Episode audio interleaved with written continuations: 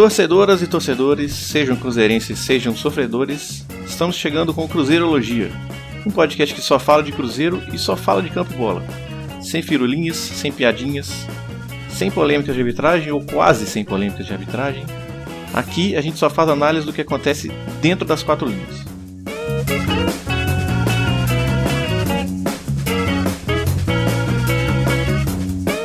Você pode encontrar a gente no SoundCloud, no iTunes, no Google Podcast e agora a gente também está no Anchor FM.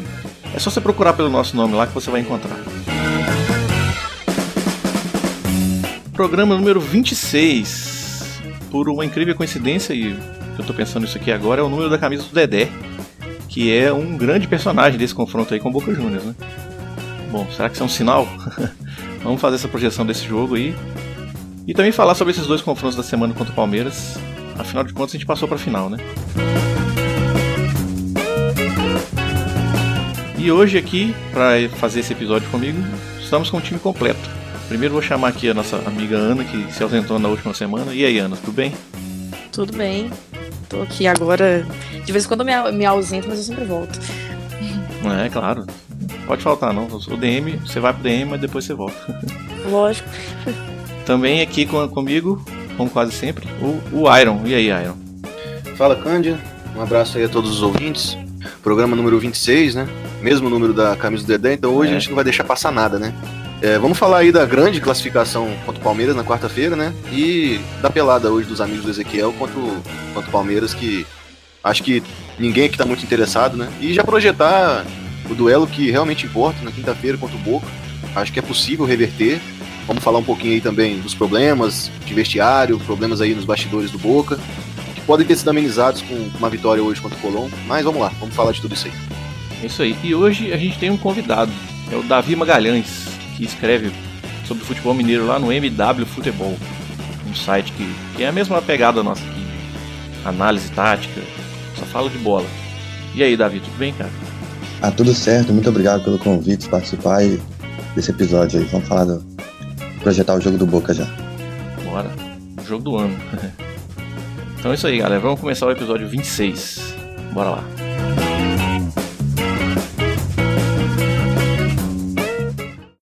Cruzeirologia, episódio 26. Bom, nossa primeira pauta de hoje é o jogo de quarta. Como a gente tem o costume aqui de, de gravar só no domingo, né? Então o jogo de quarta perde um pouco o time, porque já foi muito analisado, mas eu não sei se vocês concordam comigo. Parece que a análise que foi feita do jogo de quarta-feira foi só pelo lado do Palmeiras. Que o Palmeiras jogou mal, o Palmeiras não conseguiu furar a retranca do Cruzeiro, que o Palmeiras aquilo, o Palmeiras aquilo.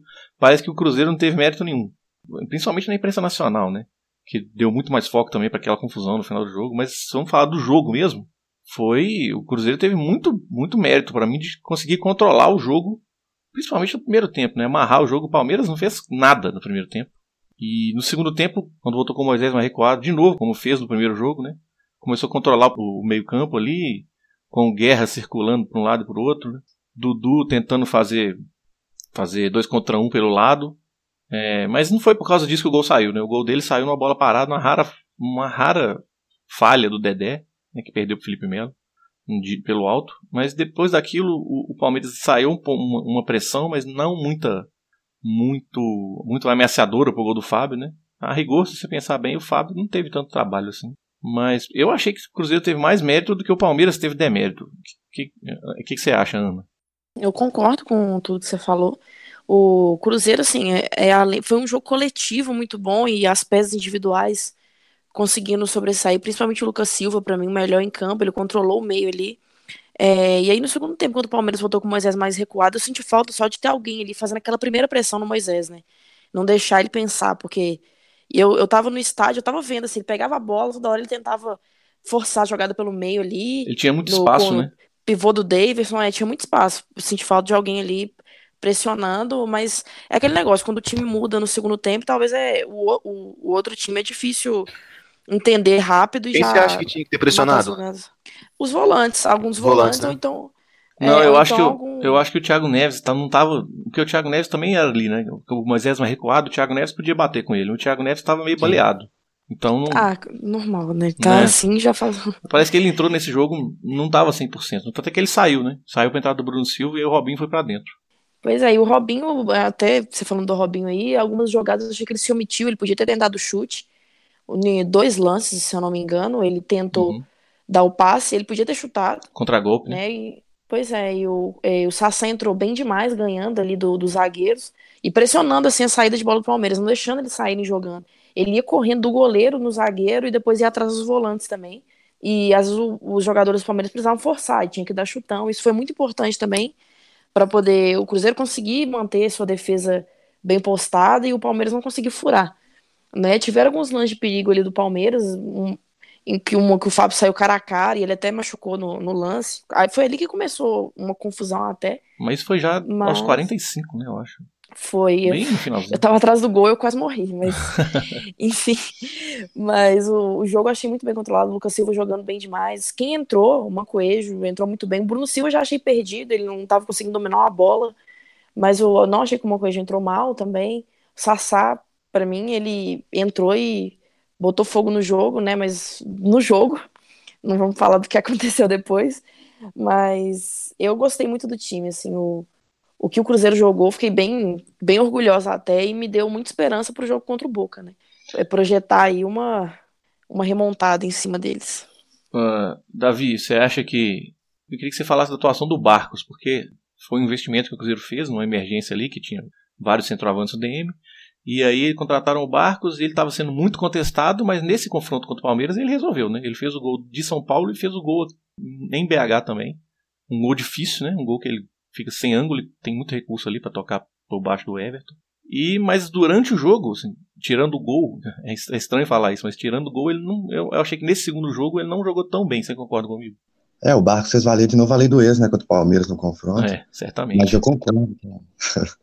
eu concordo com, com você, com a Ana, que o, o Barcos não jogou bem. A entrada do Sassá foi fundamental justamente por, por isso, porque o Palmeiras voltou bem pro segundo tempo, jogando no campo do Cruzeiro, e aí não, o Barcos não conseguia prender essa bola lá no campo de ataque do, do, do, Cruzeiro. E aí a entrada do Sassá, o Sassá já entrou, conseguia controlar, conseguia segurar a bola ali na frente e já não deixar o Palmeiras fazer essa pressão. Então, eu acho que a entrada do Sassá no lugar do Barcos, o Barcos não estava conseguindo fazer isso, né? Foi muito, foi muito fundamental para o Cruzeiro também voltar para o jogo, que o Palmeiras tinha voltado muito bem para o segundo tempo.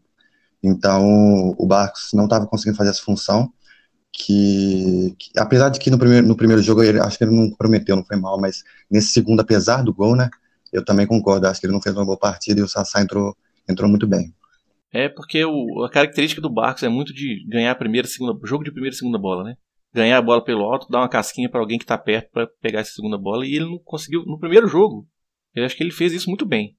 Ajudou bastante nesse ponto para manter o Cruzeiro com a posse de bola. No segundo, no jogo da volta, principalmente no segundo tempo, acho que aí já já não estava conseguindo fazer isso. Exatamente a entrada do Sassá deu mais não só deu mais intensidade, mas como deu mais força física pro time, né? O Palmeiras já meio cansado de tanto tentar ficar tentando martelar, acho que ajudou. Iron, eu queria que você falasse da partida do Lucas Romero, velho. Sim, eu vou falar, mas antes eu quero. Não, pode, pode fazer, falar é, o que você quiser. Falar uma outra coisa aqui. Eu quero exaltar o Mano Menezes, mas eu nego se alguém falar que eu disse isso. É, brincadeiras à parte, falando sério agora, o Mano, novamente ele mostrou como ele é um estrategista, né, cara? Porque ele teve uma sacada no início do jogo, que eu acho que ele pensou o seguinte, o Filipão provavelmente vai acionar muito o Dudu, que é o principal jogador do Palmeiras em termos ofensivos, de um contra um, de drible, e como o Cruzeiro ia jogar com o Lucas Romero improvisado na direita, era quase que natural que o Dudu caísse por ali e explorasse aquele setor. Exatamente por isso. Dito e feito, o jogo começou dessa maneira, o Dudu caindo pela, pelo lado esquerdo do Palmeiras, o direito do Cruzeiro, e o que, que o Mano fez? O Mano colocou o Rafinha pela direita, trouxe o Robinho um pouco mais para dentro, encostando os volantes, e o Thiago Neves estava fazendo, às vezes, de recompor o lado esquerdo ali com o Egídio. Só que nem sempre ele voltava com a mesma intensidade. Então subiu o Marcos Rocha e o William caía por ali. Muitas vezes o Egídio ficava nesse, nesse embate, né? E algumas vezes o, o Lucas Silva ia lá da, fazer uma cobertura e tal, mas aquele lado esquerdo estava vulnerável. O que aconteceu? Nos primeiros 20, 25 minutos, o Palmeiras só atacou por ali. E o Dudu, que era o principal jogador do Palmeiras é, para ações ofensivas, para desequilibrar, ficou isolado do jogo. Ele praticamente não participou. Então, foi meio que uma estratégia do Mano para isolar o principal jogador do, Flamengo, do, do Palmeiras na, na partida. E aí, quando acho que o Filipão percebeu isso daí, ele inverteu os lados, né? O William passou pro, pro lado do Romero e o Dudu veio para a esquerda. E aí, quando o Dudu veio para a esquerda, o Rafinha saiu do lado direito e já veio recompor naturalmente ali pela esquerda. É, aí então voltou, voltou o modo normal, né? Aí, o Rafinha é, o na esquerda, o Thiago Neves por dentro e o Robinho na direita. E as duas linhas de quatro compactas, né? Mas foi uma, uma sacada muito inteligente, porque é, 25 minutos do primeiro tempo foram embora sem o Dudu participar. E mesmo com, com o Dudu depois chegando ali pela esquerda, o, ele não teve assim nenhuma vez contra o, contra o Egídio, que fez uma partida defensiva. Ofensiva nem tanto, mas, mas defensiva ele foi muito bem. Ele venceu 5 de 8 duelos, ele conseguiu dois desarmes, ele interceptou três bolas, rebateu quatro bolas, então ele foi quase que impecável ali na defesa. Tanto o Marcos Rocha, o William e o próprio Dudu não conseguiram fazer nada ali com, com o Egídio naquele lado. E também a única chance de perigo real foi do Cruzeiro com, com uma roubada de bola que o, o Henrique toca pro, pro Lucas Silva e ele dá um passe ali de que quebra linhas ali do, do, do Palmeiras, deixando o Barcos no mano a mano com, com o Edu Dracena, que não, não tem perna para acompanhar, né? O Edu Dracena também é lento. Entre o Edu e o Diogo Barbosa ali, ele dribla o Everton e faz um gol até difícil, meio sem ângulo. E ali deixa o Cruzeiro numa situação muito favorável, né? Porque a gente já tinha 1 a 0 no placar, fez mais um, então na teoria ficou com 2 a 0 no agregado, né? Então, o primeiro tempo, o único chute realmente de perigo do Cruzeiro foi esse daí e foi o gol. O único chute que foi ao gol acertou, porque o outro foi bloqueado. E o Palmeiras só foi conseguir ter uma chance de perigo com o Moisés, já mais ou menos ali aos 40 minutos, que o Fábio fez uma boa defesa. Foi o único chute do Palmeiras no primeiro tempo. Mostra como que, apesar da posse de bola ter sido equilibrada, 49 para o Cruzeiro e 51 do Palmeiras, e o Cruzeiro ter trocado mais passes no primeiro tempo, trocou 237 a 234, mostra como o jogo aconteceu muito ali no meio-campo e como o Mano tirou né, a intensidade do jogo, tirou o ímpeto do, do Palmeiras, que precisava fazer o resultado e não encontrava meios de, de fazê-lo. Né? É, o Borra foi muito bem anulado pelo, pelo Dedé e Léo. O Lucas Silva e o Henrique tiveram um papel fundamental ali, porque o Bruno Henrique é um volante de muita infiltração, de muita ultrapassagem. Ele teve muito trabalho para conseguir se desvencilhar do Lucas. O Lucas que não vinha fazendo grandes partidas é, contra o Boca, contra o Flamengo. A gente, a gente até comentava aqui que tinha medo dele, de repente, perder muitas bolas na defesa, como ele vinha perdendo. Contra o Palmeiras, ele foi o melhor em campo, na minha opinião. Ele teve uma, uma atuação excelente. Ele foi o controlador do, do, do, do meio campo ali do Cruzeiro, tudo passava por ele, ele atacava, ele defendia. Teve uma bola ele que foi... ele meteu no segundo tempo que foi. Ele tava, acho que aqui no, na, na, lateral esquerda, que ele meteu uma diagonal longa lá do outro lado, no peito do, do Rafinha. Acho que foi.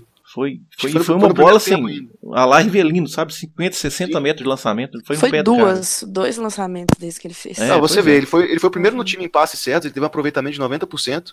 Ele deu uma assistência para gol, ele teve dois passes-chave, né? Passes que deixariam os jogadores ali na, próximos de fazer um gol. Ele venceu 5 de 9 duelos, ele teve dois dribles completados, ele acertou 3 de 4 lançamentos e ele teve dois desarmes. Mas aí a questão dos desarmes fica até irrelevante, porque a partida dele e do Henrique foi muito posicional, né? E o Henrique também, eu destaco muito a partida do Henrique e destaco a atuação dele nas Copas. Que desde que começou os mata-matas, o Henrique vem jogando muito bem. E ele venceu 8 de 11, de 11 duelos, né? Então, nos embates ali, ele realmente anulou assim, o, o meio-campo do Palmeiras. E a gente sabe que o jogo passa muito pelo meio-campo. Quando você tem um meio-campo forte, você domina o jogo, né? As ações do, do jogo. E no segundo tempo, o Filipão colocou o Guerra no, no, lugar do Bruno Henrique, que foi anulado, né, como a gente falou aqui, e recuou o Moisés. E aí eu concordo com, com o que a é. Ana falou, que o Moisés tendo mais liberdade, ele é aquele cara que vai dar o passe, que vai controlar o jogo. E aí faltou um jogador para encostar nele ali, o Cruzeiro voltou meio, ficou meio acuado com, com as alterações do Palmeiras, né, que o Filipão já fez duas de uma vez, e ele colocando o Davis no lugar do Borra, aconteceu aquilo que a gente comentava, né, do, das características do Davis. Dele ser um jogador que briga mais, então, você vê, ele, ele recebeu 12, né? Ele participou de 12 duelos, de 12 enfrentamentos ali, incomodando, enquanto o Borra participou de 5. Uhum. Enquanto ele teve em campo. Aí você vê como é muda, quando ele, tá em, quando ele tá em campo, o Palmeiras procura ele mais, né? Exatamente. E como tipo o Moisés estava recuado, ele tinha uma visão de jogo para lançar, para distribuir jogo. E o, e o, o Filipão já tinha feito essa alteração no, no primeiro jogo, né? Colocou o Moisés Exatamente. mais atrás. Principalmente depois Isso. da expulsão do Edilson. Isso. Mas aí ele entrou com o Lucas Lima, né? É, ele entrou com o Lucas Lima e não com o é, Guerra, exatamente. É. diferente. E, e, o Guerra também é um jogador que, que agride bastante a área também, mas ele não, não conseguiu fazer um jogo tão bom. Mas o Cruzeiro ficou meio acuado ali nos 15 primeiros minutos do, do Palmeiras. E a gente sofreu um gol ali numa rara é, falha então, do Dedé É isso que eu falei. Né? O gol não sai por causa dessa alteração, né? Porque é bola é, parada. Não, é, um, é, uma bola parada. Então, assim, foi um, um, raro lance do Palmeiras de perigo e o, e o Dedé falhar, né? Porque é, ele errou. O Dedé perdeu um duelo aéreo pro Felipe Melo, que também não é, é, não é baixinho, tudo bem, mas mas o Dedé eu acho que talvez, não, é eu acho que talvez tenha rolado alguma, alguma falha na hora de, de bloquear a corrida do Felipe Melo, né? É, Porque sim. o Dedé ele tem que saltar parado. Né? Se você for olhar o lance, você vê que ele tenta saltar parado para cima. O Felipe Melo vem na corrida. Aí deve ter ganhado por isso, causa disso.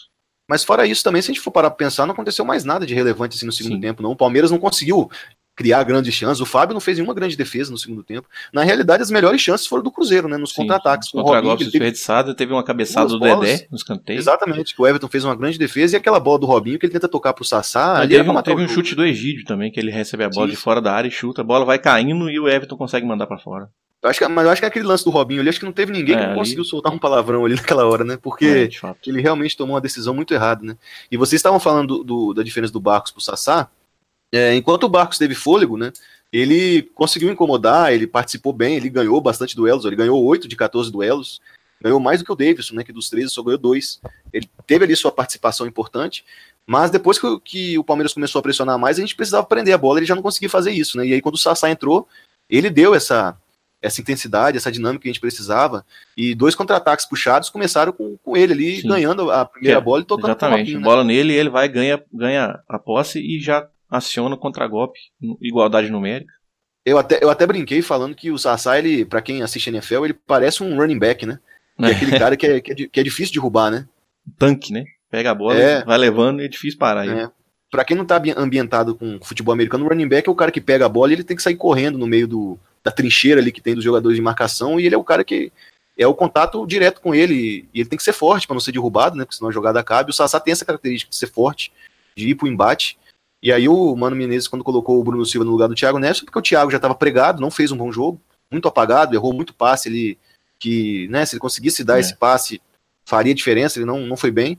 E o Bruno Silva entrou claramente para proteger ali, o, dar uma proteção maior ao lado direito, que o Robinho já estava meio cansado também. Aí ele foi atuar como, como meia. Mas o Bruno Silva é aquilo que a gente já sabe, né? Não comprometeu, mas também não. Eu achei que o Bruno Silva entrou mais foi proteger mais pra ali o lado o lado direito, mesmo, né? né? Então, É. pra parar ali as subidas do, do, do Diogo Barbosa. E também auxiliar um pouco ali no escanteio, né? Que ele tem uma, Sim, uma bola uma boa, maior. de bola. É. Mas atacando ele não conseguiu agregar muita coisa, não. Vocês falaram aí o Man- sobre. Quer completar? Pode completar. É, não, e depois entrou o Mancoejo pra manter. Acredito que para fazer o mesmo com o Robinho ali, manter a posse de bola no meio, mas já entrou meio no final também. Então. Vocês falaram aí sobre o Cruzeiro tirar a velocidade do jogo, né? Fazer o jogo ficar chato. Era uma coisa previsível, até pela vantagem que o Cruzeiro tinha no placar, e o Cruzeiro sabe fazer isso muito bem. É uma coisa que o Mano sempre aposta, né? É, só que agora é o seguinte: o primeiro jogo contra o Corinthians, a gente vai, a gente vai deixar pra fazer a projeção do jogo do Corinthians no episódio que vem, que vai ser justamente quando. antes do jogo, né? Antes do jogo da primeira final. Mas só pra gente fazer essa ponte. Essa estratégia de tirar a velocidade do jogo não vai dar pra, não dar pra fazer mais, né? Pelo menos nesse primeiro jogo. Primeiro jogo o Cruzeiro tem que. É, é uma situação nova pro Cruzeiro, eu diria. Né? Fazer o resultado no primeiro jogo, tendo que atacar, tendo que propor o jogo, principalmente diante de um time é que é como se fosse o espelho dele, né? Um time que joga readinho, um time que joga se defendendo, ainda mais agora nesse tempo de crise com o Jair Ventura. Até mais defensivo, provavelmente. Então, pois é, é uma situação nova pro Cruzeiro. Então, acho É que porque, o, é porque o Corinthians é um time que perdeu muitos titulares esse ano, ano passado, é um time que vive se remontando, mas é um time que tem uma alma competitiva, né? É, eles têm um padrão já definido desde o Mano Menezes lá em 2008, que é esse estilo reativo, a torcida entende, a torcida abraça, a torcida apoia. eu os diria até que que, eu diria até que rolou uma mudança de cultura, sabe, na torcida. Sim, sim, Sabe, foi um tipo assim, processo que é, foi Um acontecendo negócio isso. que a, pessoa, a torcida foi começando a aceitar, assim, melhor. é, Resultado é tudo, né? Quando os resultados vêm, você aceita qualquer coisa. Então, e o Jair Ventura é o cara certo ali para chegar no Corinthians, porque ele tem esse estilo mais reativo mesmo, de, de trabalhar com jogadores operários. Eu acho que para ele é até melhor, porque no Botafogo ele também não tinha um material humano tão bom. No Corinthians ele tem, ele tem jogadores de qualidade sim, mas ele não tem um conjunto formado pela, pelo desmembramento que o time sofreu esse ano, né? Perdendo jogadores como Rodriguinho, Valbuena, né? Perdeu o Maicon, que eram pilares ali do, do Corinthians, eles perderam esses jogadores titulares, né? Então, quem sobrou mesmo ali foi o Jadson, né? E o É. Corinthians está em constante remontagem. A gente vai pegar, a gente vai encarar um time que, apesar de tudo isso, é um time muito guerreiro, que joga no limite, que joga mesmo sabendo das suas limitações, e é muito perigoso quando a gente pega esse tipo de time, né? Porque eles sabem que eles são inferiores e eles vão jogar dando tudo. É muito perigoso. Davi e Ana, vocês querem dar uma pílula, assim, sobre esse jogo do Corinthians? Que a gente vai falar mais, mais no próximo episódio, né? Ah, não, sobre o jogo do, Co- contra o Corinthians é aquilo, né? Por mais que a gente tá com 100% de aproveitamento fora de casa na Copa do Brasil, só que é um estilo de jogo diferente. Quando a gente joga fora o, o primeiro jogo, a gente pode só esperar, e tanto que a maioria dos nossos gols foram de contra-ataque. E aqui vai ser diferente, sabe? Por mais que aqui a gente vai ter que fazer o resultado. E lá e esperar que lá o Corinthians ele venha para cima mesmo pra gente poder ter espaço para contra-atacar. Mas pro Corinthians vir pra cima, é, a gente tem que ganhar aqui. É, isso depende Então, do resultado do primeiro jogo. Né? O É, depende. que, que você acha, Davi? É, eu acho que é essa linha mesmo. Vai ser a primeira vez, né, que o Cruzeiro, desde o ano passado, vai começar decidindo em casa, né? Então eu acho que vai ser, vai ser, vai ser curioso, tô curioso para ver, porque eu acho que o Corinthians vai, vai, vai vir muito reativo para jogar esperando o Cruzeiro. Vai ser a primeira vez que o Cruzeiro vai ter que, que ir para cima, né? Por exemplo, pegou Flamengo, Palmeiras e todos ele esperou primeiro, fez o primeiro resultado fora e depois decidiu no Mineirão, administrou no Mineirão. E vai ser a primeira vez, então eu acho que, que o Mano vai ter que, vai ter que saber lidar com isso, porque vai ser a primeira vez do Cruzeiro, né, nessa situação. Vocês concordam comigo que talvez seja a primeira vez em muito tempo que o Cruzeiro é ligeiramente favorito? Porque contra o Flamengo, é, contra o Santos talvez era favorito, mas contra o Flamengo não era, contra o Palmeiras não era, né? E por aí vai. Vocês acham concordo, que é a sim. primeira vez que vai ser tipo a, imprensa vai olhar e falar assim, não, o Cruzeiro é favorito para esse jogo. Talvez, talvez não fale tanto por ser o Corinthians, a própria imprensa, né? Mas se a gente for analisar elenco, tempo de trabalho, sim, a gente é favorito. Mas eu tava pensando que, ainda que seja diferente, já que a gente vem fazendo nossos primeiros jogos fora de casa, se o Cruzeiro adotar dentro do Mineirão a postura que ele adota fora, vai ser bom, porque a gente vem ganhando fora de casa e jogando bem, né? Se o Cruzeiro conseguir ter o controle do jogo em casa, ainda que ganhe por 1 a 0 apenas, vai pro segundo jogo de forma confortável, porque é um time que se sente confortável jogando fora. Então acho que essa maturidade dá tranquilidade pra gente fazer o nosso jogo independentemente do, do campo que a gente tá atuando, entendeu? É, bom, vamos deixar os, essa previsão mais longa assim para o episódio que vem. Até porque não vai ter o jogo do Ceará, né? Foi adiado, então o episódio que, que vem vai ser só sobre o Boca, tomara que com a classificação, e sobre a prévia sobre esse jogo, né? O primeiro jogo da final. Então, vamos deixar aí. Vamos passar para o próximo assunto aqui, que é o jogo de domingo contra o Palmeiras de manhã, pelo Campeonato Brasileiro. Vamos lá. Cruzeirologia, episódio 26.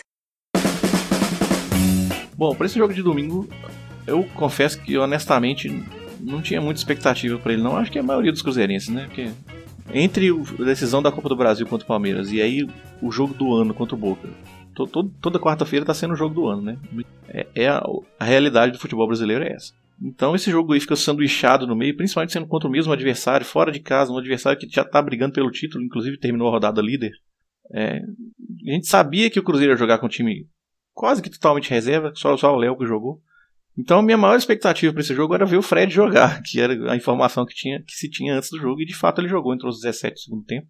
Pegou pouquíssimo na bola, porque entrar, num, entrar num time desajustado, como estava o time desajustado do Cruzeiro, é, faz o desempenho cair. Né? O Cruzeiro praticamente não atacou direito, ou teve a posse de bola que teve era uma posse de bola no campo de defesa, então o Fred participou pouquíssimo.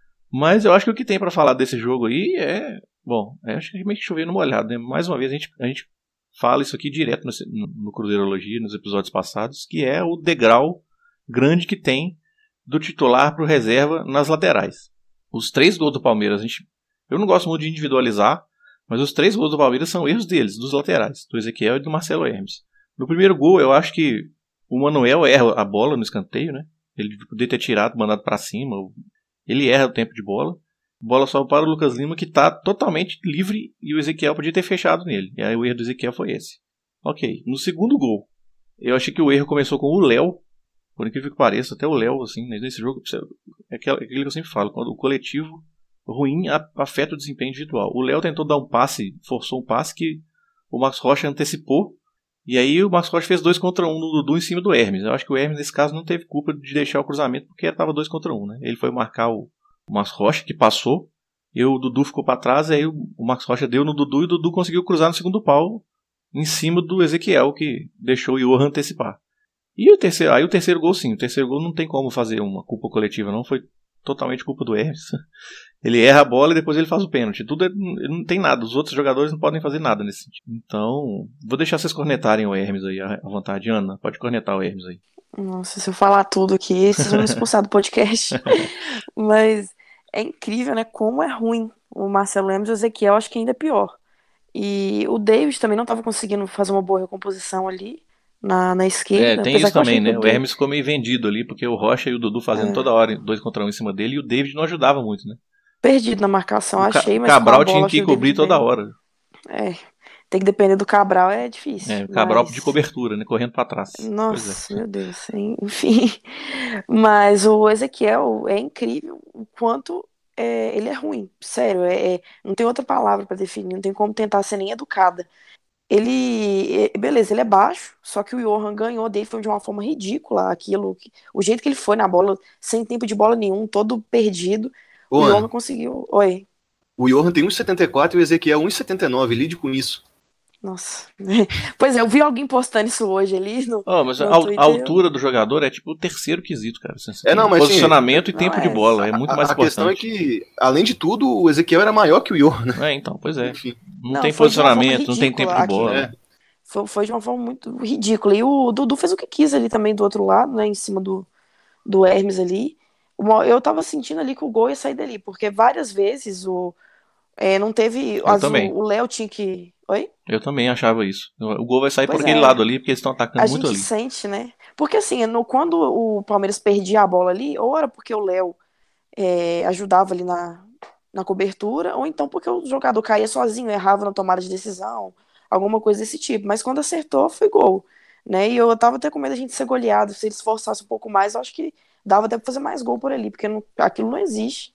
Enfim, mas o jogo foi aquele negócio mesmo, com, os, com o time reserva o Raniel e o David tentavam ali fazer alguma coisa, o Raniel tentando ganhar algumas bolas ali, tentava fazer o pivô, mas não teve muita coisa esse jogo mesmo, não. Então não tem muito o que analisar mesmo. Foi... É, eu achei que também que faltou. Eu sempre falo isso aqui, que o Cruzeiro é um time que tem, ele depende muito dessa figura desse meia central, né? Esse meia que joga no corredor central.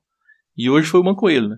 A gente sabe que o Mancoelho não é o, o cara mais mais formatado para jogar desse jeito. Esse aí eu nem comento. Na verdade, ele não é formatado para ser jogador de futebol. É, e aí o Cruzeiro, com a bola, o Cruzeiro não, não, ofereceu nada. Teve, o que teve do Cruzeiro com a bola nesse jogo foi um lance no comecinho do jogo, foi um uma rara vez que o Mancoelho acertou um passe pro, pro David, que o David conseguiu fazer uma jogada e cruzou pro Raniel, que errou o gol, né? Aquilo ali é um gol perdido. O Raniel, se ele atacasse a bola, o, o Fernando Praz não tinha nada que ele podia fazer.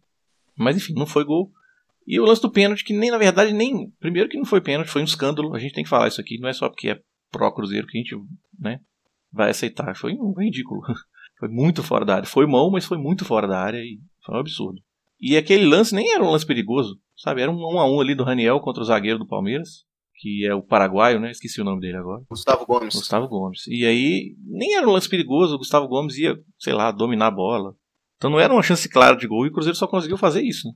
Tanto é que eu falei aqui que o Fred não, nem participou do jogo, o Arrascaeta entrou também. O Arrascaeta tá claramente sem ritmo, né? Parece que ele voltou de novo, ele voltou pela segunda vez, né? Porque ele tinha voltado no primeiro jogo. E a gente já tinha sentido que ele tava meio sem ritmo e saiu para não piorar ainda mais a lesão dele, ou ele tomou pancada, não lembro agora. Mas nesse jogo aconteceu isso de novo. Ele entrou para pegar ritmo, mas você via que ele, ele errou tudo. Ele errou passe, errou drible. Foi desarmado facilmente, que não é comum para ele, porque o Arrascaeta informa é é muito difícil roubar a bola dele, né?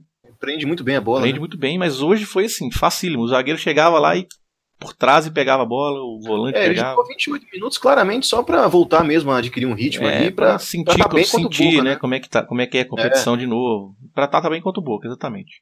Você vê que aí, até, pela, até pelas substituições, você vê que esse, esse jogo importava pouco, porque o Cruzeiro perdendo de 2 a 1 um, e o Mano ele simplesmente estava pensando na quinta-feira. Vou, vou colocar o Fred aqui para ele pegar ritmo, vou colocar o Rascaeta para pegar ritmo. Ele não estava pensando em ganhar aquele jogo especificamente, entendeu? Então. É, o Manquelo, você vê que, como meio articulador, ele foi um, um, ótimo falso meia, né? Porque, até olhando os scouts dele aqui, ele, de 10 duelos, ele ganhou dois, ele teve três perdas de posse, não conseguiu gerar nenhum passe é, chave, né? Nenhum passe decisivo, é, teve 50% de aproveitamento dos cruzamentos, ele acertou uma de três bolas longas e deu um chute que foi o pênalti. Né? Então a partida realmente pife, ele jogou os 90 minutos e até o, ele tem apenas duel, 10 duelos né, disputados na faixa de campo que ele atua, você vê como que o cara não apareceu no jogo realmente. Né? Eu até achei estranho que quando o Arrascaeta entrou, eu achei que ele podia, o Mano podia colocar o Arrascaeta de 10 mesmo, né? Apesar é, da camisa dele, e colocar o Mancoelho na esquerda. Né? Mas ele queria. Ele, acho que é. ele quis manter o Arrascaeta na posição que é. ele vai jogar contra o Boca, que, né? E outro cara que depois que, que lesionou, voltou ao padrão que a gente conhece já de algum tempo é o Rafael Sobes, né? Impressionante. Eu achei que o Sobes podia ele... até começar o jogo hoje, não sei porque que ele não começou. Mas... É, a realidade é que o Sobes entrou hoje e ele não conseguiu agregar nada. Você vê que ele teve 100% nos passes, ele deu 12 passes, porque todos foram para trás. Então, é um cara que realmente ele entrou ali só para fazer número. Ele não, não, não chutou a gol, ele, ele teve um duelo disputado, que ele acabou vencendo, mas ele não sofreu falta. Ele não tentou driblar, não tentou cruzar, não tentou fazer um lançamento, nada, nada. Realmente é. muito mal sobre se desde que ele voltou, ele não vem fazendo grandes apresentações. Isso mostra também aquilo que a gente já vem falando da diferença de nível dos titulares para os reservas, né? Tanto é, por parte do, das laterais, as laterais a gente nem comenta mais, e aí eu só queria, para finalizar essa questão da minha parte sobre o jogo do Palmeiras, a justificativa que o Mano deu para não ter utilizado o Hermes. É isso Patrick que eu ia te Bray. perguntar agora, vou dar essa colher de é. chá aí. Por que, que o Mano eu... não coloca o Patrick Bray? Porque o Mano é teimoso. e, e, aparentemente foi porque o Patrick Bray foi uma aposta da diretoria que, que ele não deve ter dado aval, assim, de não, ele não foi ele que indicou o jogador. O Mano tem essa dificuldade é, realmente. Mas parece que ele respondeu uma pergunta que... nesse sentido na coletiva. Né? Exatamente. A pergunta que foi feita é porque o Patrick Bray não recebeu ainda oportunidades, como ele comentou que daria após o jogo contra o Botafogo. Foi até o Samuel Venâncio, o repórter da Itatiaia, que perguntou. E a pergunta dele, e a resposta do Mano foi o seguinte: abre aspas. A gente quer dar a Patrick Bay uma partida onde tenhamos mais volume de jogo dentro da nossa casa, porque em jogo como esse, o que parece ser uma oportunidade acaba sendo uma fria, como se diz no termo do futebol. O Patrick é um jogador com melhor apoio do que na parte defensiva. Estamos trabalhando a parte defensiva. Quando jogarmos seguros, vamos colocá-lo para jogar em sua posição. É, beleza, essa é a parte que ele fala do Patrick Bay. Depois ele fala do Romero, mas não, nada demais. Não. A questão é a seguinte: ele mesmo já falou, se o Patrick Bay é um jogador com melhor apoio, já se justificava jogar, porque o Hermes não defende bem e não ataca bem. Então, se o Patrick Bray tem uma certa dificuldade na defesa, o Marcelo Hermes é pior ainda, porque todos os jogos que ele joga, ele vai mal, tanto no apoio quanto na defesa. Então, não tem mais justificativo para ele receber tantas chances assim. Ele já esgotou as chances dele e outra. Ele nem é nosso, ele é do Benfica. Então, no final do ano ele vai embora. A gente não tem que ficar insistindo com um jogador que não é nosso. Se é para insistir com algum jogador, até para tentar fazer com que ele renda, tem que ser com o Patrick Bray, que veio e é do Cruzeiro, e é mais novo que o, que o Hermes. Então, essa justificativa do Mano, para mim, é mais cara de desculpa do que realmente algo que, que realmente condiga, condiz com a realidade. Porque o que a gente vê em campo é que o Hermes, eu duvido muito que, que o Bray seja pior. É, bom, eu acho que sobre esse jogo não tem muito mais o que falar, não, né? O Davi, você quer falar alguma coisa sobre esse jogo mesmo, sem visto?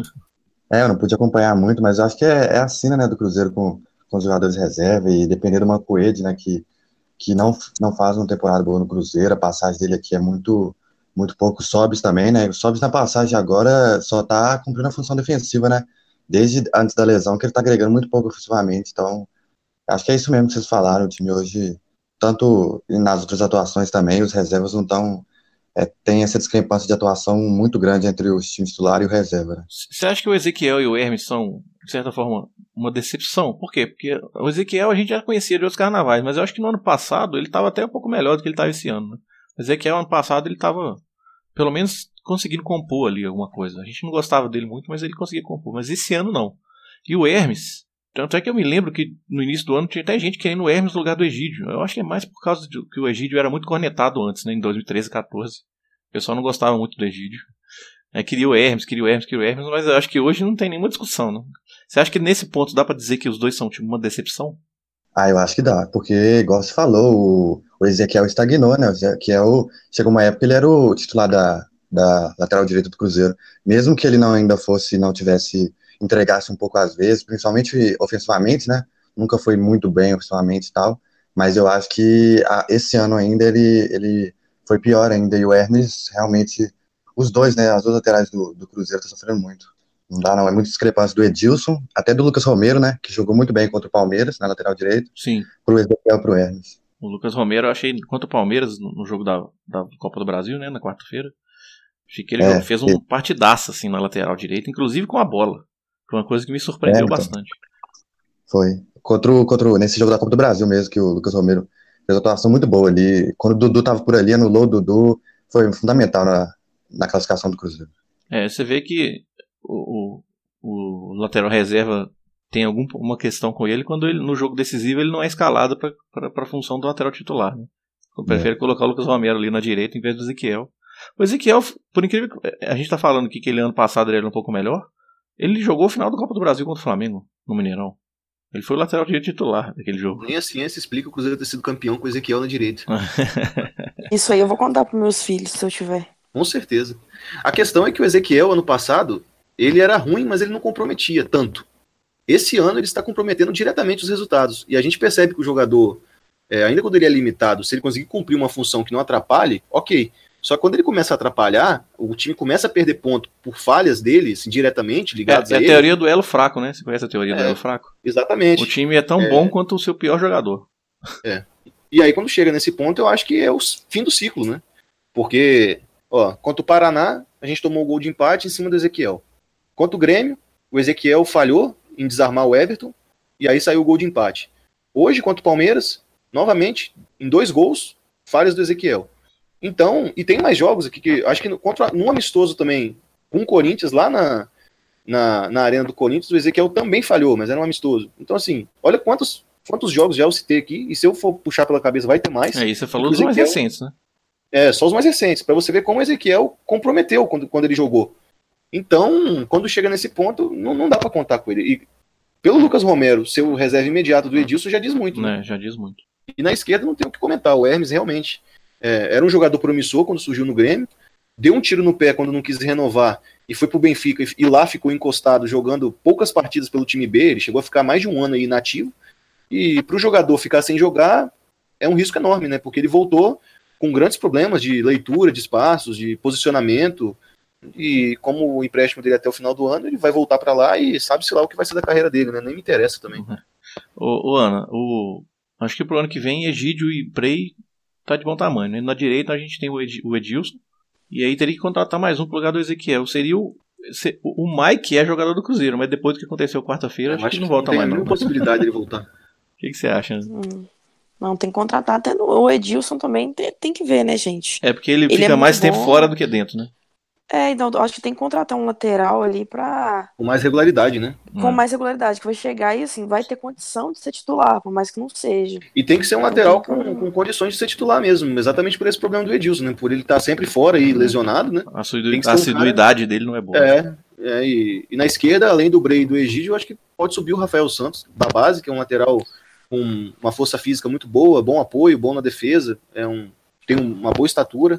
Eu acho que ele é capaz de dar conta É, eu até gostaria, analisando assim, só tecnicamente, eu não, não ia é, reclamar muito se o Mike voltasse, não, porque tem gente aqui nesse podcast que me falou que o Mike dando soco é igual tentando acertar cruzamento, não, não acerta um. Mas eu não vou falar quem é. Mas só que eu acho que seria uma boa, mas depois que aconteceu quarta-feira, eu acho que não, não tem como, não. É, bom, vamos então passar para o assunto mais esperado aí, que é essa, essa projeção nossa pro do Boca aí, né? Teve uns acontecimentos novos aí, então vamos falar sobre isso. Cruzeirologia, episódio 26. Bom, isso aí, eu já vou passar a bola direto pra você, Iron, porque você assistiu o jogo do Boca nesse fim de semana, né? E, inclusive você tem algumas informações aí sobre desfalques de última hora. Fala aí, o que, que, você, que, que você tem a dizer a respeito? Pode fazer também a sua projeção pro jogo do Boca, o que, que você acha da melhor estratégia? Então, essa última semana do Boca e desde domingo passado, eles estão vivendo momentos conturbados, né? Boca Juniors perdeu o principal clássico da Argentina pro River Plate em casa, né? tomou 2 a 0 do, do principal rival e era um jogo que a torcida estava esperando com muita, muita ânsia, porque como o River vem de grandes conquistas aí sul-americanas, né? Libertadores, Recopa, Sul-Americana e o Boca já tem um tempinho, desde 2007 não ganha o título internacional, eles queriam muito ganhar do, do River e eles perderam, perderam em casa, então o Guilherme, que já não goza de grande prestígio aí com a torcida, ficou ainda mais desgastada a relação. E aí, para piorar, na quinta-feira eles também foram eliminados da Copa da Argentina para o Ginásio em Esgrima, né, uma equipe pequena da Argentina, perderam de 1 a 0. E nesse jogo o Benedetto novamente saiu machucado. Ele teve um, acho que foi uma distensão na virilha, ele vai parar por 10 dias, então, Então, é desfalque certo, então, não é dúvida não. desfalque, é, não, não vai pegar o Cruzeiro. E o Ábila também está se recuperando de uma lesão. É, no jogo contra o Colón, que foi no domingo agora, o Ábila não jogou. Então eu acho que muito dificilmente ele vai reunir condições físicas para estar em campo contra, o- contra o Cruzeiro. Talvez possa ser relacionado, começar no banco, mas acho difícil que jogue. Então vai entrar o É, Tevez. Provavelmente vai ser o Tevez, ou pode ser o Zarat com Cardona de um lado e Pavão do outro, né? O, o Esqueloto também É tem essa no, no primeiro jogo o Zart jogou pelo lado, né? É, jogou um pouco mais pelo lado, ali um pouco mais na armação, É. fazendo essas, essas coisas de- do meio para a esquerda, né? Tem o Tevez também, né? É, então. É, então, aí o pode Tevez ser é o o Tevez, candidato mas principal. É, o Tevez não tem uma relação muito boa com, com o Esqueloto, não, mas. é, Alguém pode ser tem uma que- relação boa com o Esqueloto? É, eu- pois é, depois desse jogo, principalmente da Copa, da Copa Argentina, que o Boca foi eliminado, o Esqueloto saiu do jogo sem conversar nem com a imprensa, nem com, com os jogadores, nem no vestiário ele foi. O clima tá meio complicado, assim, não, No jogo contra o River Plate, né, após o fim do jogo ali, o, o Cardona chegou a vias de fato com, com outro jogador do Boca, que eu esqueci o nome agora. Depois eles meio que se resolveram, mas enfim, você vê que o clima não tá dos melhores lá, entendeu? Isso me lembra um pouco daquele jogo, inclusive, com a Laú. Você lembra que tinha uma coisa assim também? Sim, sim. O, a, Universidade, a Aldetil tava comendo nessa crise de esse clima, tinha um jogador que tinha sim, brigado o, com o outro. Foi, foi o Pinija e o lateral esquerdo, que Boceju. fugiu o nome agora. Boceju, eles brigaram, né? Depois de perder também para um clássico, né? Eles perderam para a Universidade Católica. E aí aconteceu todo esse estopim, né? E aí ficou 7 a 0 pro Zero. É, além do, do Benedetto que se machucou, tem o Andrada, né, o goleiro, que depois hum. daquele, daquele choque com o Dedé, ele fraturou a parte interna da mandíbula. Talvez ele nem volte esse ano, porque ele teve que fazer cirurgia e tal. E aí o Boca vai ter que jogar com o Agostinho Rossi, que é o goleiro reserva, que é um goleiro que não passa confiança. Ano Sim. passado ele foi muito contestado. Se é um for para pênalti, então é bom. É bom. É um goleiro jovem que foi muito contestado ano passado. Esse ano, na, na Libertadores, na fase de grupos, no, no Allianz Parque, por exemplo, o Boca empatou o jogo porque ele falhou no gol. Então, tanto é que o Boca investiu caro, né? Comprou caro o Andrada ali, 5 milhões de dólares, buscou o Andrada para resolver o problema. E ele estava agradando, estava jogando muito bem até se machucar. E a torcida lamentou muito, né? A, a, a lesão do, do Andrada, né? Então, um Rossi no gol é uma, uma boa para o Cruzeiro sonhar aí, né? Contra o, contra o Colón, ele foi bem, ele fez duas defesas difíceis até mas é um goleiro que não gosta da confiança do, do próprio time também, né? Então, quando você tem um, um, goleiro que não passa tanta confiança, até a própria defesa fica mais insegura para jogar, né? E o Colón não é, foi um grande, não levou grandes ameaças pro, pro Boca, tanto que o Boca ganhou de 3 a 1 com certa facilidade, jogou só com, com o Magadian de titular, poupou todo o resto do time. E outro jogador também que se machucou no, no, no, clássico contra o River Plate foi o lateral direito, o Jara. Mas esse aí até a torcida comemorou ele ter machucado. Então hum. você vê que ele não é um jogador que goza de grande prestígio, não. Ô, Davi, se você fosse o Mano Menezes, primeiro, que centroavante você colocaria, né? E segundo, qual a estratégia que você colo... já começaria o jogo de que forma? Olha, eu pensaria seriamente em pôr ou o Sassá, que entrou tão bem tanto no clássico, né, já, quanto no, no jogo contra o Palmeiras ou até no Raniel pensando já na estratégia que eu entraria, parecido com a do Racing, onde o time começou pressionando a saída, começou já abafando, já fazendo a saída, porque eu acho que nesse jogo seria assim fundamental para uma classificação fazer o gol antes dos 15 minutos, né? Que aí o Cruzeiro só precisava de um para levar para os pênaltis. Então eu acho que para começar eu já começaria assim nesse abafa inicial do Cruzeiro, que aí já o Mineirão já já ferve, já vai, joga junto e tal. Então, eu acho que eu pensaria, porque o Barcos não tem tantas características de pressionar, não é tão forte. E aí poderia ir com o Raniel, que é bom também, o Sassá, que também briga muito. E então eu pensar numa estratégia assim, já para começar nos 15 minutos, o Cruzeiro já tentar é, fazer o primeiro gol já e, e depois procurar e, e, fazer o segundo gol, já crescendo a partida. É, eu fiz essa pergunta junto, porque uma coisa tem a ver com a outra, né? A estratégia Sim. que você usa tem a ver com o centroavante que você vai usar, né? E por isso que eu fiz essa pergunta, eu concordo com você. Eu não colocaria o Barcos no começo, até pelo que eu falei lá na, na análise do jogo do Palmeiras, é, da Copa do Brasil, que o Barcos ele é um centroavante que tem uma característica, principalmente que o Mano tá usando ele assim, né? É de, de disputar a primeira bola, de preparar uma segunda bola para quem tá chegando perto dele, para manter a posse de bola, retenção de bola na frente, mas o Cruzeiro vai jogar, é, espera, a gente espera, né, que o Cruzeiro vai jogar no campo do Boca, né? Então não vai ter Sim. retenção de bola na frente. O que vai ter é muito, muita contra-pressão, né? Muita pressão pós-perda para já continuar fazendo. Continuar o ataque, fazer um ataque contínuo, né? E a zaga do Boca afasta, o Cruzeiro vai lá e pega de novo e já inicia um novo ataque para manter os caras encurralados. Inclusive usando a torcida nesse sentido, né? A torcida vir junto. É. E para saber os, é. os caras tentar. Os caras que estão tão acostumados com a bomboneira fazer isso a favor deles, para eles sentirem um pouquinho também, né? É. Não, um gol ali muda tudo, né? É, exatamente. E, e, se virar 1 a 0 o segundo tempo, aí, pro, no intervalo do primeiro e segundo tempo, eu acho que aí vai ser um jogo bem complicado segundo para eles no segundo tempo, né? Porque o Cruzeiro vai vir. O Cruzeiro vai dar vida, né? Principalmente sabendo que não vai jogar no fim de semana. Não precisa, tipo, sabe? Pode dar tudo ali. Enfim. É, outra pergunta que eu tenho para você. Mesmo tendo o reconhecimento da Comembol de que o Dedé pode jogar, você escalaria o Dedé? Você tem segurança? Ah, é, é complicado contar com a Comembol, né? É, não é? Pois é, é, por isso que eu fiz essa pergunta. Porque eu, assim, eu mesmo tendo documento da Comembol, eu falo assim, pode escalar o Dedé. Eu não sei, cara, sabe? Se o Cruzeiro ah, passa um, ainda. Mas e... um documento, com ofício, né, assinado pela Comembol, aí não tem nem como contestar, né? É, mas você sabe como é que é, né? Mas tendo um documento, cara, papel timbrado ali, assinado pelo presidente Cara, depois, depois que tendo o vídeo, o cara conseguiu expulsar o Dedé, eu não duvido É. mais nada. É, mas o Cruzeiro tem que se resguardar, mas eu acredito que nesse caso não tem, não tem muito que o Boca possa fazer, não. Porque não é uma coisa assim, não foi um e-mail que a Comembol mandou, foi um É. documento de ofício Uhum. mesmo assinado pelo presidente. Aí, se nem a palavra do nem a assinatura do presidente valer, fecha a instituição, né? Mas é. Dedé, com certeza, né? Vai jogar Sim, tem que jogar. nenhuma. Tem que É, jogar. Fundamental. Eu até escrevi aqui no- nas minhas notas pro, pra gente gravar o episódio que. Uma brincadeira aqui que. Já imaginou se o Dedé faz. Tipo, imagina o seguinte: 40 minutos do segundo tempo, 2x0 pro Cruzeiro, o jogo indo pra pênalti, aí escanteio, o Dedé faz o terceiro gol. Esse é uma história e tanto, né? Com O certeza. Dedé é um grande personagem desse confronto. Mas eu acho que até, até essa pressão do Cruzeiro vai ser um pouco difícil pelo, pelo meio campo técnico que tem o Boca, né? Que gosta de ter a bola com Barrios, com Pérez. Não, mas então, até por isso vai ser uma situação nova, entendeu?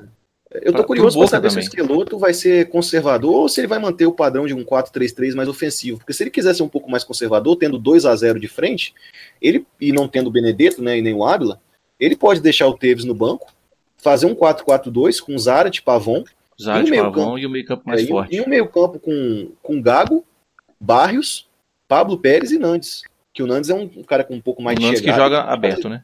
Ele pode jogar ou pela direita ou centralizado, né? Ele pode fazer, ter um meio campo mais forte, um Gago ali, que é um cara que, que é um exímio passador, né?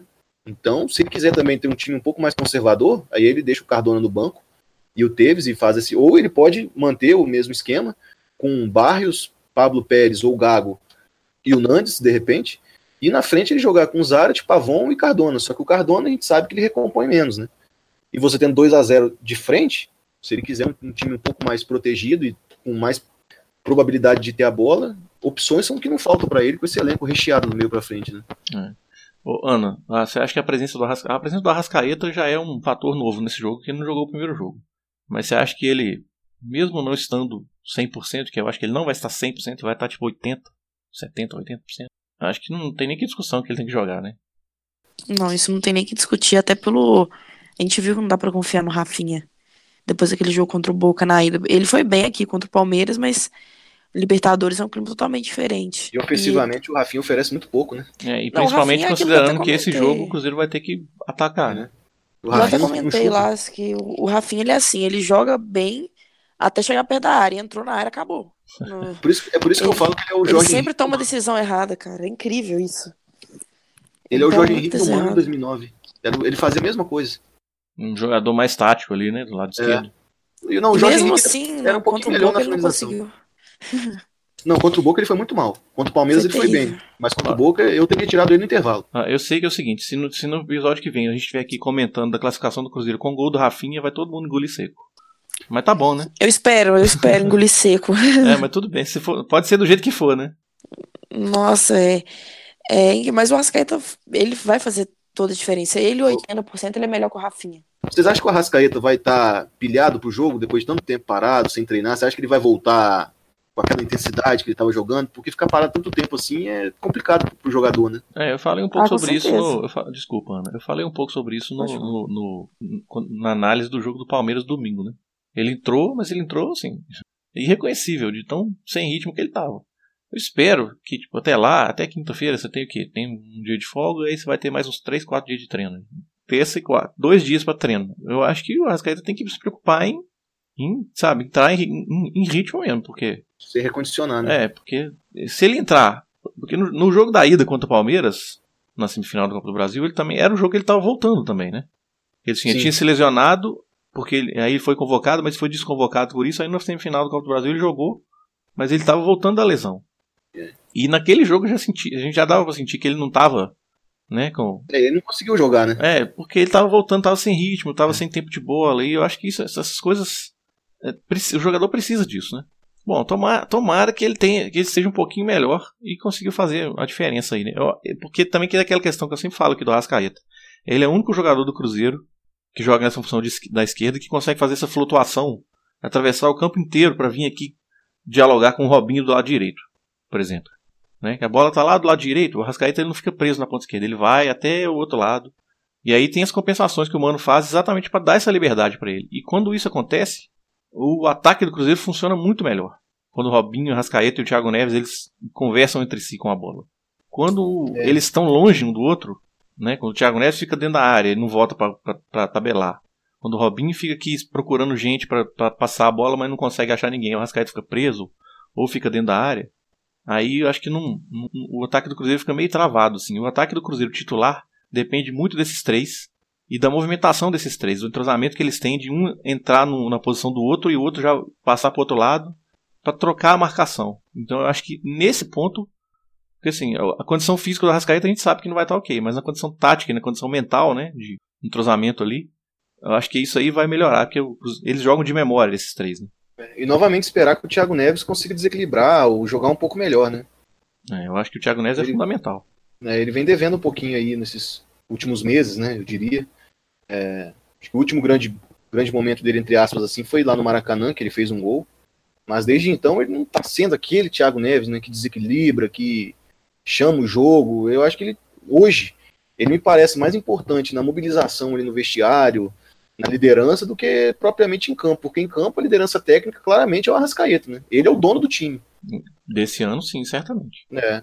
Porque ano passado, você até tem, ano passado você até podia discutir, né? Que o Thiago Neves era, era o principal jogador do time. Era equilibrado. Ainda que o Thiago Neves seja artilheiro do time esse ano, é, mas a grande verdade é que, em termos de atuação e performance, o Arrascaeta é, é realmente o cara que, que faz a diferença pro Cruzeiro. É. Que a gente espera algo de diferente. E, o Thiago Neves está devendo isso daí. Ele tem que voltar a ser esse cara.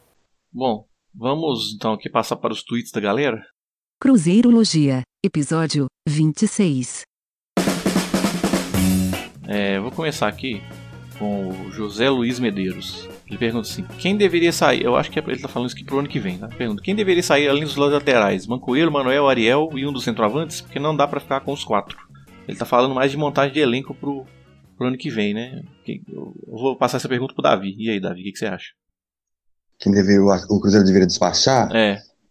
Eu acho que os dois laterais, né? Os dois reservas, não, não tá, tá conseguindo. O Mancoelho tem muito mal, né? Aí não sei se seria válido apostar outra temporada. Ele e Bruno Silva, que não se encaixaram aqui no, no modelo do Mano. É que chegaram esse ano, né? Eu não sei, sinceramente, eu não, eu não sou muito ligado em, nos contratos deles, até onde que eles vão, então não sei como é que, é que funciona.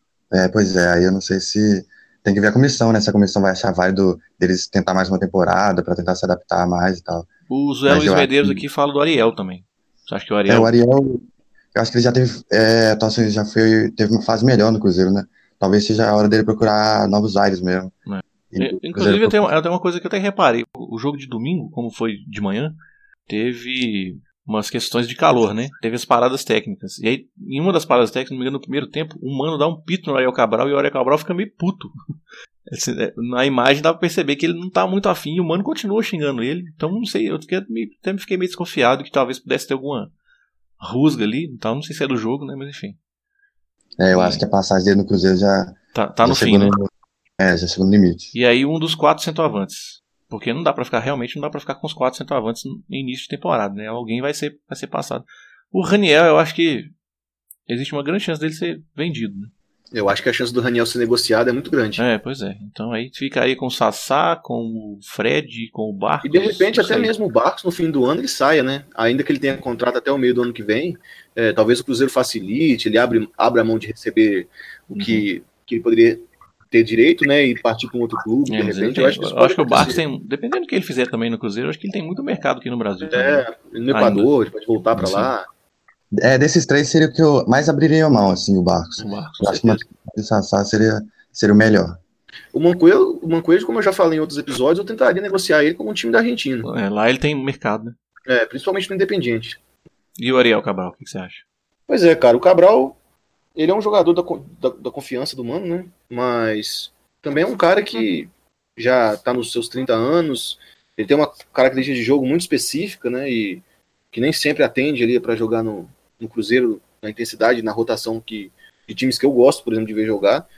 Eu, se conseguisse um, um bom negócio com ele, eu preferia trazer para o ano que vem um volante com um pouco mais de, de infiltração. É, passando para o próximo aqui, ô Ana, você pode responder esse. É, o Pythonin, o Antônio Potter, a roupa dele. Deve ser um jogo corrido quinta. É melhor usar Sassá no primeiro tempo e Raniel no segundo? E se tiver uma situação ruim, até ir de Sassá e Raniel no segundo tempo? Ou vai de Barcos mesmo? É um pouco que a gente já estava falando aqui, né? É, eu não começaria com o Barcos, não. Eu já acho que eu começaria com o Sassá, assim. Ele. Até porque na Libertadores ele tava indo muito bem antes da lesão, né? Ele não saiu porque ele tava mal. Então eu já começaria com ele e o Raniel pro segundo tempo. O Sassá no primeiro tempo e o Raniel no segundo tempo, não o contrário, né? Sim. Não ao contrário. É, eu também acho que o Barcos. Eu também não entraria com o Barcos, mas eu acho que o Mano vai entrar com o Barcos. Vai tirar ele, lógico. É. Na montagem do banco eu deixaria o Sobs de fora e colocaria o Sassá e o Raniel. Ah, é porque tem isso também, né? Montagem do É. banco na Libertadores é mais complicado Eu porque não- é limitado o não- número de jogadores. Apesar do Sobs fazer mais de uma função. Você não levaria o. Barcos nem pro banco? Não, então, eu, levar, eu acho que é difícil. Conhecendo o Mano como a gente conhece, provavelmente o Barcos vai ser titular. Não, mas você, Iron. Eu? É. Eu não levaria ele pro banco, não. Eu, eu levaria. Não, na realidade Sassá e eu Raniel. levaria. Eu, deixo, não, eu levaria o Barcos pro banco, mas eu, eu deixaria o Sobs de fora. Ou o Manquez, mas o Manquez já vai ficar. então mas você levaria, você vai levar- levaria três centroavantes pro jogo, então. Levaria. Sassá e Raniel. Aham, É, até porque é uma situação que Cruzeiro tem que fazer gol, né? exatamente. É, bom, vou ler aqui os comentários de, do Gabriel B, que está participando sempre com a gente aqui. Ele faz mais comentários, ele não faz perguntas. Ele fala: Ezequiel e Marcelo Hermes, meu Deus do céu, como podem ser tão limitados? e muitos ainda pediam Hermes no começo do ano no lugar do Egídio, quando estava falhando muitas vezes. Eu falei isso, né? É, pelo jogo da Copa do Brasil, o Lucas Silva mostrou, o Henrique nem se fala. Henrique já foi contestado, agora mostra porque o Mano bancou. É verdade, ele já foi contestado mesmo. Aí ele dá uma sugestão aqui, dá vontade de até jogar com três volantes, porque Romero é outro jogador impecável e joga muito o argentino. Olha, é, eu entendo que é, jogar com o Romero ele dá essa vontade mesmo de colocar ele jogando, mas colocar ele junto com o Lucas Silva e o Henrique, eu acho que aí muda muito assim, o, jogo, o jeito que o Cruzeiro jogar, até porque você vai perder um jogador de, de frente, né? Se você colocar três volantes. perderia muito em criatividade É. também, né? Em volume Então, ofensivo. É isso. aí. É uma pena que a gente tem três volantes ótimos e só joga dois, né? Só joga dois, né? só tem espaço pra jogar dois. É, Porque, mesmo porque desses três que a gente citou, Lucas Silva, Romero e, e Henrique, nenhum deles joga pelo lado como o Bruno Silva faz, né? Nenhum deles tem essa característica. É, então não tem espaço mesmo, eles têm que jogar de volante oficial, vamos dizer assim. É. É, Contra o Boca, que possamos contar com Sassá e Rascaeta em boas condições, porque essa vaga ainda vai ser nossa. É, Eu gosto dessa confiança. Eu gostaria de ter essa confiança, pra falar a verdade. Eu, Eu tô- na realidade, eu tô sentindo tanto a torcida quanto o próprio Mano Menezes também. O Mano, por mais de uma vez, ele garantiu que a gente vai conseguir reverter. muita confiança, Eu- né? é, Não, mas eu, eu pura. confesso que eu tô mais pra trás do que pra frente. Eu tô querendo ver. Se É. Vai ser um jogo que eu vou Não, ver. vou torcer muito, muita- eu vou torcer muito, mas eu tô achando que é Eu muito, Eu tô muito invicto em difícil. mata-mata no Mineirão, então podem confiar que eu estarei Opa, lá. Você vai estar lá? Vou, tô invicto em mata-mata. Eu vou te cobrar no episódio, vou te cobrar no programa que vem. É, a grande cobrar. questão é que, como a gente conseguiu a final da Copa do Brasil, eu tô mais assim. Se for eliminado, eu vou ficar chateado, claro, mas, pô, a gente ainda pode ganhar um título no ano, né? Então a gente não tem que lamentar, entendeu? Se a gente for eliminado. A gente pode ganhar um título e voltar ano que vem pra Libertadores mais forte. Então eu vou acompanhar esse jogo com curiosidade. Se o Cruzeiro passar, pô, vai ser espetacular, vai ser mais uma história que a gente vai levar pro resto da vida e mais uma página aí heróica e imortal, né? Mas se a gente for eliminado também, por exemplo, eliminado ganhando o jogo, a gente vai ser eliminado de uma forma digna e. e É isso é que eu acho. Eu acho que é isso mesmo. É por isso que eu acho que tem que ir pro abafa desde o início, mesmo, mesmo, É. mesmo arriscando na defesa, entendeu? É, Porque se toma um gol, tem que fazer quatro, não interessa. Toma um gol e É. continua atacando, porque a torcida vai reconhecer no final do jogo, mesmo se, mesmo se for eliminado. né? Inclusive quando. Se for pra cair, vamos cair de pé. Inclusive quando o Cruzeiro precisa né, fazer essa de lutar pelo resultado, como foi contra a Universidade de Chile, contra o Racing, Contra o, Racing, contra o Atlético na final do Atlético Campeonato Mineiro. O Mano parece que solta um pouco mais a rédea do time também, né? Acho que ele mesmo também fala, ah, agora que, É, que é tudo ou nada, vamos pra cima. perdido E- por dois, perdido por mil, né? É, e essa confiança que ele tá demonstrando, eu não vejo o Mano falar desse jeito. E ele falou duas vezes, assim, em programas em rede nacional aí, com muita convicção que nós vamos reverter. E se ele tá confiando assim, ele é o treinador, o comandante, ele tá lá dentro, por que, que eu também não vou confiar? né? É. Bom, eu vou ler aqui a pergunta do Marco Antônio, mas é que a gente já respondeu essa pergunta durante o episódio, né? Mas enfim. Acho que no jogo contra o Palmeiras foi escancarada a deficiência do Cruzeiro nas laterais quando usam as reservas. A gente fala isso há vários episódios já. Sendo assim, quem você sugere para contratar em 2019? É aquela história, né? A gente tem que saber como é que vai estar. Primeiro, quem vai ser o técnico, né? E depois, como é que vai estar o mercado ano que vem, enfim. Pra pensar em contratações. A gente pode pensar no perfil, agora em nomes eu acho que é um pouco mais difícil. Tem um jogador que eu gostaria muito que o Cruzeiro É contratasse. o lateral do Havaí, né? O Guga. É, que é o Guga.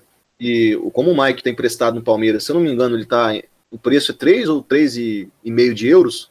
Com esse dinheiro daria pra buscar o Guga, que a multa dele no Havaí é de 9 milhões de É, reais. mas a questão do Guga é que ele já tá muito na vitrine, velho. Tá todo mundo já de É, olho você nele. Então vai rolar o um leilãozinho tava aí. É, o, o, o Monte tava querendo levar ele, né? Um monte de que é É, diretor da então, Roma. é. Mas ele tem uma multa, né, Candy? A multa, a multa dele é 9 milhões de reais. Então quem chegar com a multa leva, né?